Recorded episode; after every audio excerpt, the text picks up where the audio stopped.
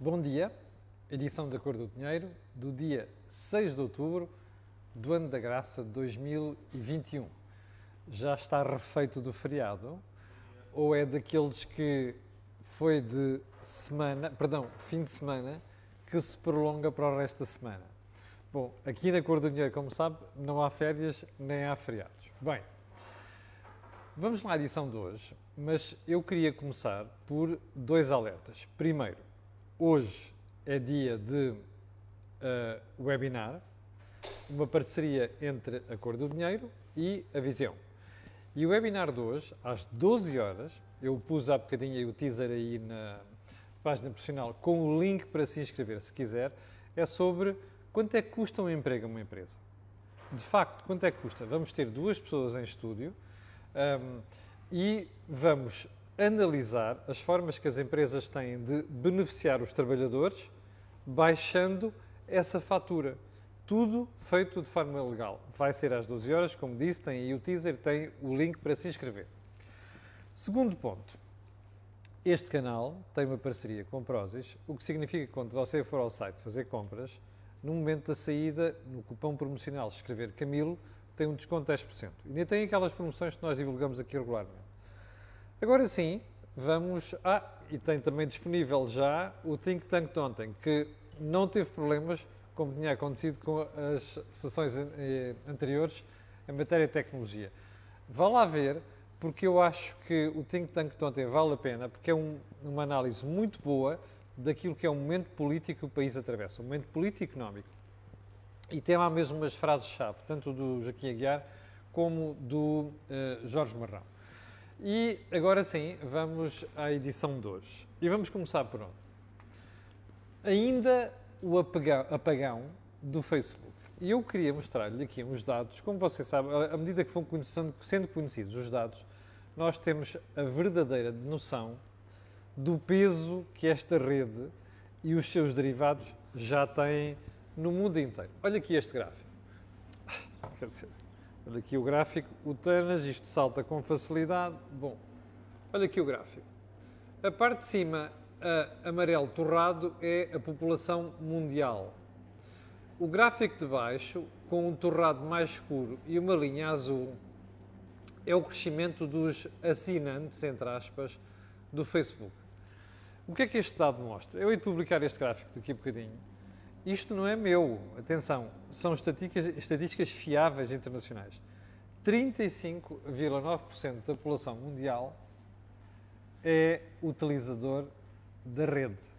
Quero agradecer ao João Amaral que me mandou o gráfico e já agora, para você ter uma ideia, porque é que isto hoje em dia tem a credibilidade que tem, olha aqui este gráfico.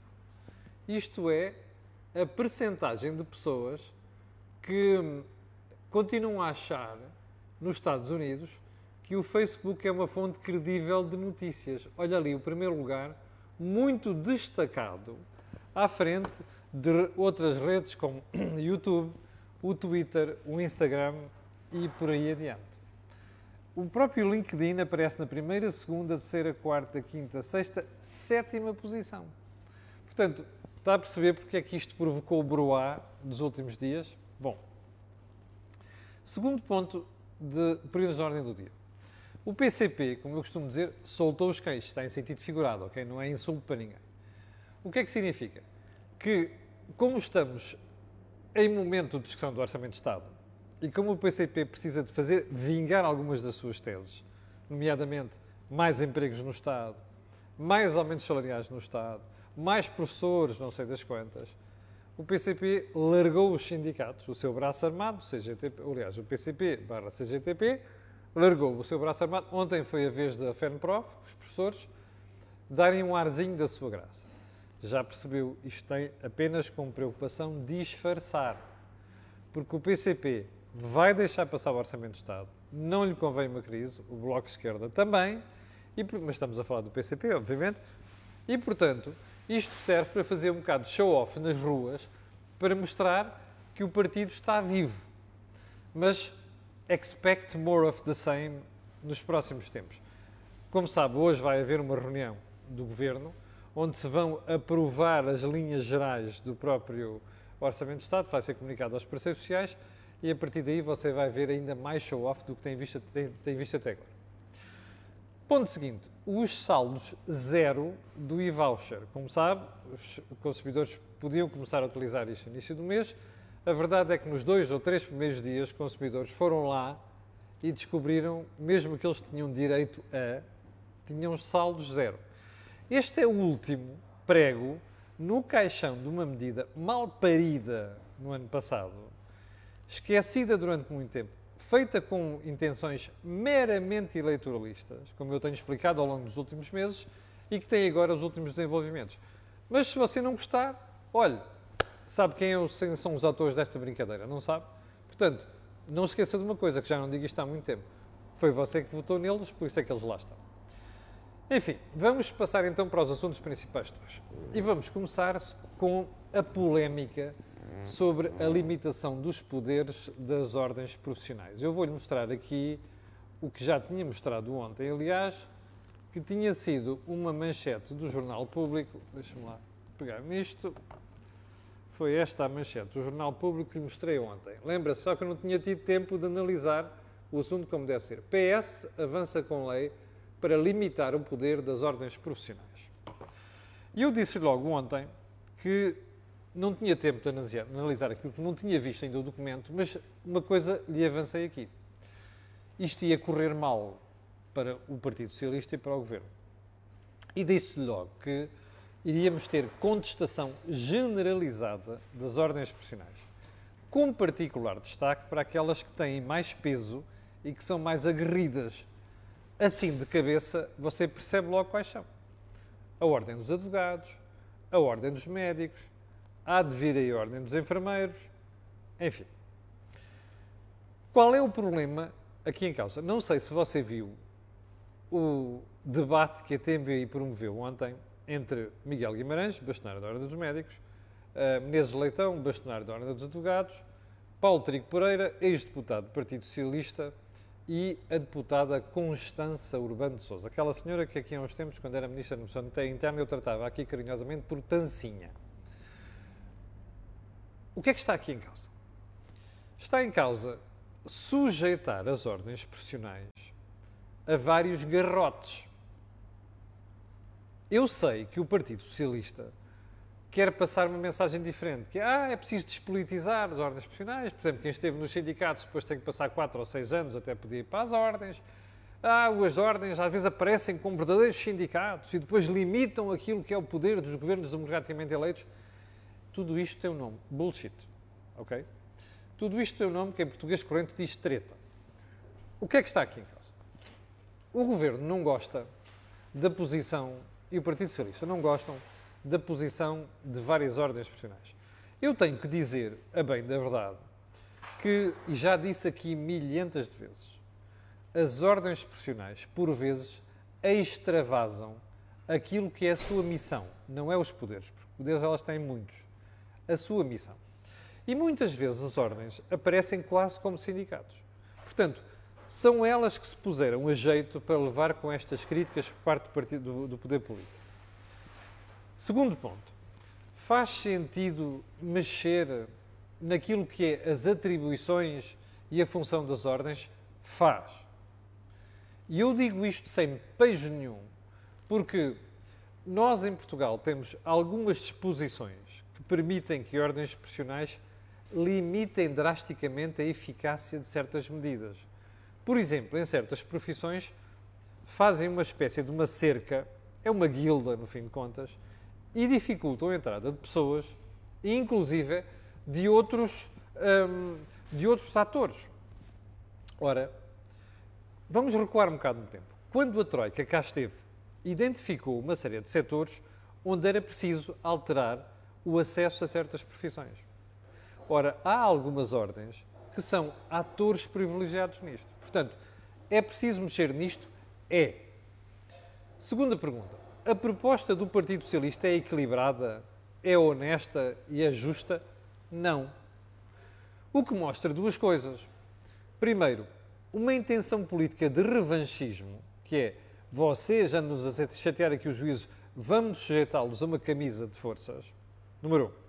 Número dois, mostra outra coisa que eu percebi ontem. A falta de estudo e a falta de análise por parte dos deputados que cozinharam aquela marmelada. Ontem, ao ouvir a deputada Constança Urbano Souza, perdi qualquer dúvida sobre aquilo. A senhora não percebe nada do assunto. E se por acaso alguma vez percebeu, não o estudou. E, portanto, foi elaborar um projeto de lei e foi para um debate mal preparado. O deputado Paulo Trigo, aliás, o ex-deputado Paulo Trigo Pereira, que esteve na discussão da TV ontem, de quem eu tenho muitas críticas a fazer, teve alguma sensatez na forma como explicou a questão. É verdade que exagerou também, o que mostra que há aqui alguma preocupação política de limitar o poder das ordens por trás disto. Mas uma coisa é certa, este debate tem que ser um debate sereno. Eu ontem vi o Miguel Guimarães passar-se como nunca ouvi. Não é habitual. Também acho que não lhe fica bem, porque isto não passa uma boa imagem da ordem. Depois, e portanto, este recado fica dado ao Miguel Guimarães, como sabe, é o que eu conheço, já esteve aqui na Cor do Dinheiro. Mas o que é que é importante dizer aqui? É importante que os partidos ouçam as ordens. E é, é preciso, e não basta, basta dizer, ah, nós ouvimos. Bom, se ouviram, então o que apareceu na lei não foi debatido com eles. Porque ontem, como se percebeu pelo Menezes Leitão e pelo Miguel Guimarães, atiraram-se ao ar. É preciso que o debate seja sereno, seja desapaixonado e, se calhar, não seja feito a correr, que é a sensação que dá depois de ouvir o que a gente ouviu ontem. Porque as ordens fazem falta, são importantes, o que não podem ser é forças de bloqueio, que às vezes são, e por outro lado não podem ser tratadas como o governo gosta de tratar, que é pontapé, tudo aquilo que se lhes opõe. Bom, vamos então à agenda de hoje, eu tinha-lhe prometido falar dos aumentos salariais no Estado. Ou melhor, dos não aumentos salariais no Estado. A que é que eu me refiro? O Governo anunciou, já esta semana, que não vai aumentar todos os funcionários públicos. Ou seja, em toda a administração pública, 700 mil pessoas, não vai haver aumentos transversais. Os aumentos vão se limitar aos escalões mais baixos, nomeadamente dos assistentes operacionais, aquelas coisadas todas. Bom, Primeiro ponto. Quem é que anunciou isto? A Ministra da Administração Pública, Alexandra Leitão. Foi ela que veio dizer que o cenário macro, ou seja, o cenário macroeconómico, não era tendente a facilitar aumentos para toda a gente. Bom, o país deve ter ficado estupefacto. Então, uma ministra que já foi secretário de Estado, está nisto desde 2015, ok? A uma ministra que pertence a um governo que andou sempre a dizer que a austeridade tinha acabado, é a mesma ministra que vem dizer é o cenário macro que não permite aumentos no Estado. Eu, de repente, se não fosse o tamanho dela, não é, físico, e não estou a dizer isto a gozar, obviamente, teria confundido com o Vítor Gaspar, como sabem, é muito mais magrinho e pequenino também, não é? Portanto, de repente, fiquei assim a pensar: eu estou a ouvir a ministra deste governo, não estou a ouvir o Vítor Gaspar. Estou a ouvir Alexandre Leitão. Ou seja, então é este governo que vem dizer que o cenário macroeconómico não permite aumentos? Eu vou recordar às pessoas alguns dados. Ao longo dos últimos 12 anos, nunca houve aumentos na administração pública. Ok? A menos. Um, ou seja, não há atualizações pela décima primeira vez em 12 anos. A exceção foi em 2020, onde houve uma mini atualização de 0,3%. Se você me perguntar assim, eu sou um fã das atualizações? Não. Uh, eu sou um fã de, da administração pública que temos? Não. Acho que nós não premiamos, primeiro, nós não selecionamos bem as pessoas para a administração pública. Segundo, não lhes damos incentivos e, portanto, não fazemos avaliações como deve ser. Portanto, o que é que acontece aqui? Os governos têm medo na administração pública, sabem que é um lobby, não querem chatices e fazem aumentos e dão coisas que não deviam dar. Portanto, eu não sou fã do atual sistema. Quero deixar isto claro. Mas uma coisa é certa. O governo prometeu, este governo prometeu em 2019, antes da pandemia, que ia aumentar os funcionários públicos em 1%. E isso não voltou a acontecer. Não vai acontecer em 2022 em que o salário mais baixo da administração pública, que vai passar de 665 para mais ou menos 705 euros, E, portanto, é para aqui que o Governo vai apontar. A primeira pergunta que há a fazer, já lhe fiz, é: então a austeridade acabou? É óbvio que não acabou.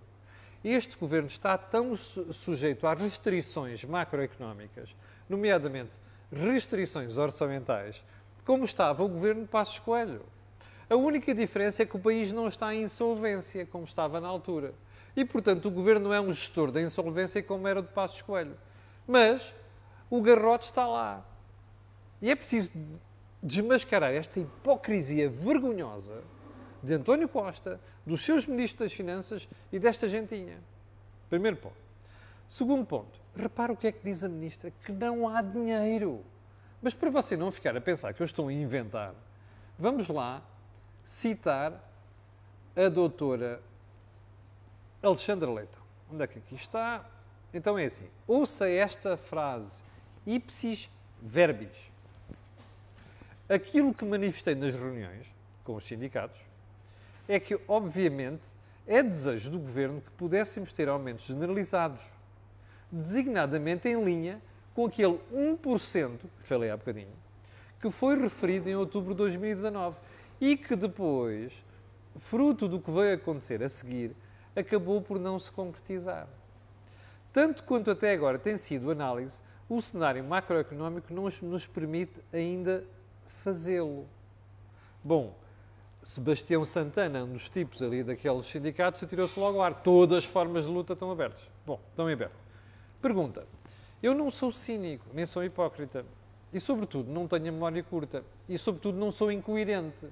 Se você me disser assim, ó oh, Camilo, mas você na altura disse, no ano passado, que não devia, em 2020, não devia aumentos, haver aumentos salariais. Os tais 0,3% que o Governo anunciou. Fez. É verdade. E repito, no ano de queda de economia de 5,7%, em que os funcionários públicos não foram prejudicados, mas os funcionários, os funcionários de empresas privadas foram, até tiveram uma quebra de salário de um terço, não fazia sentido nenhum dar nem sequer 0,3% de aumento. Portanto, eu compreendo o que o governo tem, vem dizer. Ou seja, não há dinheiro. Qual é a expressão, a palavrinha aqui, em três palavras que vocês não percebem? Não há dinheiro. Portanto, eu não sou incoerente. Eu digo também não há dinheiro. A diferença entre mim e esta criatura é que ela andou a mentir durante uma série de tempo. Mais o patrão dela, não é? O patrão dela, chamado António Costa, a dizer assim: não, acabou a austeridade, vamos dar isto, vamos dar aquilo. Não se pode dar o que não se tem. E o governo já percebeu isto. Porque para dar aumentos salariais aqui de 1% ou mais nós tínhamos que, tínhamos que, nos endividar mais, percebe? E como você sabe, o Governo já prometeu às agências de rating, eu já lhe expliquei isto aqui, já lhe dei informação por baixo da mesa. O Governo prometeu às agências de rating que ia manter o déficit próximo ano abaixo de 3% e que ia fazer o possível para começar a baixar rapidamente a dívida pública. Aliás, a dívida pública este ano vai levar já uma ratada. Não é porque o Governo esteja a cortar despesa, é porque o PIB volta a crescer. Percebe? Portanto, o numerador volta a crescer, o que acontece é que o resultante é baixa a dívida pública em função do produto. Portanto, é isto que está aqui em causa. O governo não tem dinheiro, percebe? Reconhece isso pela primeira vez. O problema é, eu sei que não tem, o problema é que eu não andei a dizer isto no ano passado, nem no ano anterior. E, portanto, sou coerente. Bem, mas é para você ficar uh, a perceber, sobretudo aqueles que um, são mais indefetíveis do governo, que no meio disto tudo há um monte de treta, percebe? E o Montrete, a austeridade não terminou. Ok? Bom, pergunta final. Isto vai manter-se? Ou seja, com a evolução das negociações, o governo vai acabar por não dar nada? Tenho dúvidas.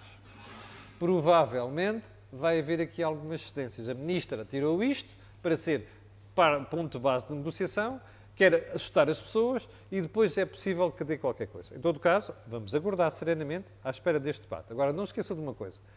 O pessoal do PCP, do Bloco de Esquerda, que andou a dormir com o governo e que engoliu isto tudo e que andou a dizer que tinha acabado a austeridade, tem aqui uma boa resposta. A austeridade não terminou.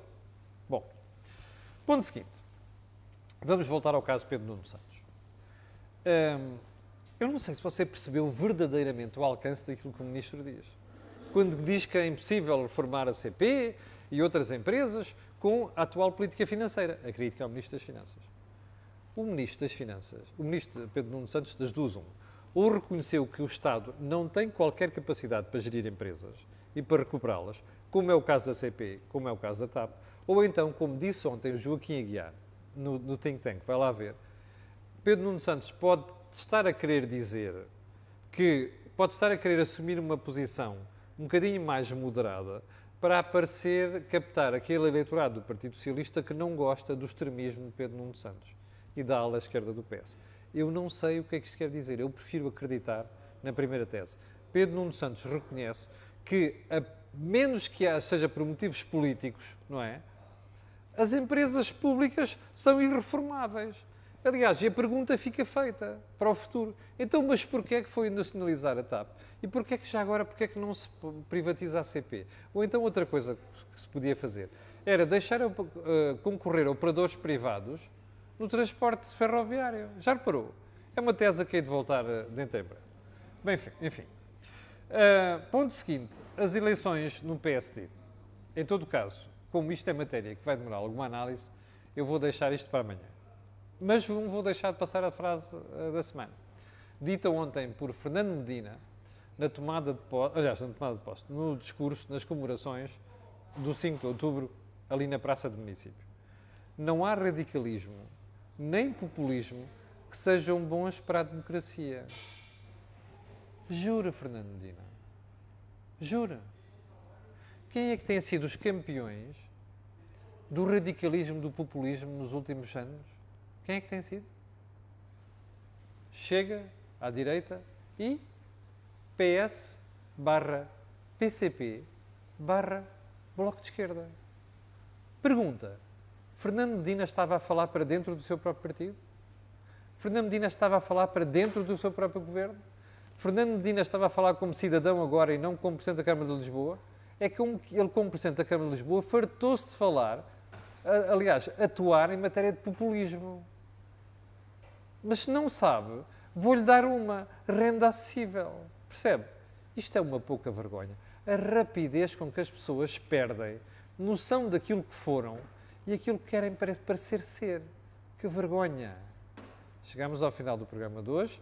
Não se esqueça, 12 horas, inscreva-se no webinar. Nós voltaremos amanhã de manhã, às 8 da manhã. Às 7 mil pessoas estão direto, quero agradecer a sua paciência, quero pedir a estas pessoas e outras aquilo que peço sempre, que é colocarem um gosto e fazerem partilha nas redes sociais. Obrigado e até amanhã às 8.